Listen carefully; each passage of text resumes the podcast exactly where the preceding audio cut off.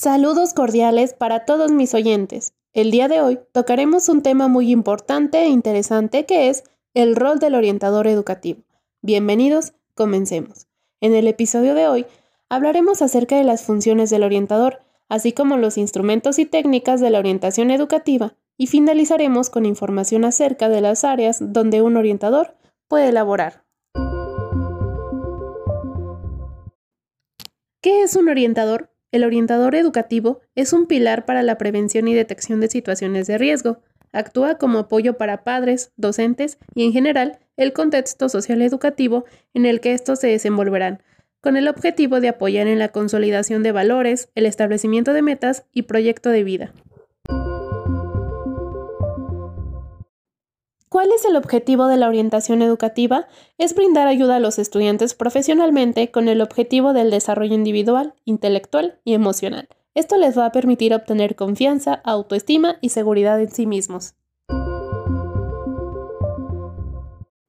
¿Todos los alumnos reciben orientación? Esta ayuda se le brinda a todos los alumnos, pero es indispensable para los alumnos que se encuentran en situaciones de riesgo, como alumnos que han sufrido maltrato infantil, abuso sexual, problemas familiares o emocionales. Puede ser más habitual que deban acudir a la orientación escolar. ¿Cuáles son las funciones de un orientador educativo? Tyler en el 2003 menciona tres situaciones que persisten en el papel del orientador la atención vocacional, el diseño de planes educativos y la contención de problemas emocionales.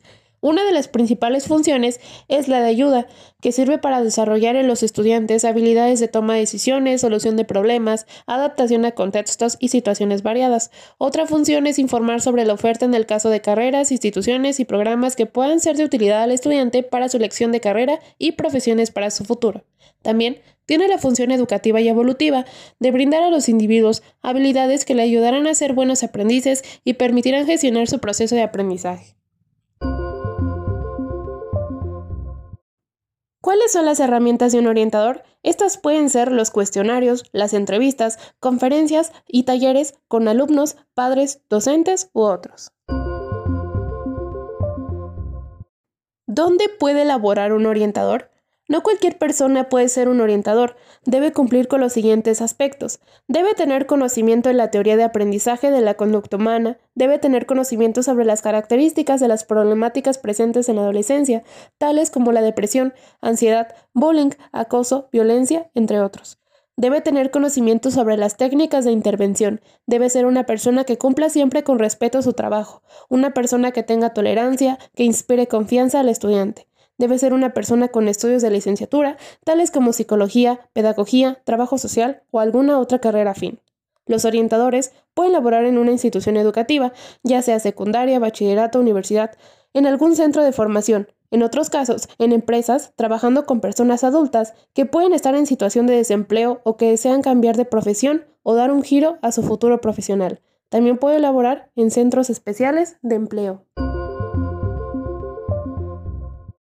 Recapitulando, la labor orientadora se percibe como el medio por el que se identificarán las necesidades de los estudiantes para así brindarles apoyo y herramientas que les servirán para toda su vida, sobre todo a la toma de decisiones. Esto con el fin de prever e intervenir en situaciones de riesgo, proporcionando un medio para poder mejorar su futuro y propiciar una mejor calidad de vida. Asimismo, los orientadores también brindan ayuda a personas de diferentes edades a tomar decisiones bien meditadas y realistas sobre sus oportunidades de educación, formación y empleo.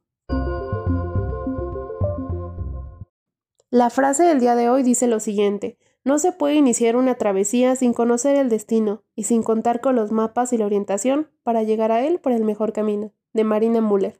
Así es como hemos finalizado por hoy esta emisión. Gracias por escucharnos. Ya tenemos que irnos, pero por favor no se olviden de sintonizarnos el próximo martes a la misma hora.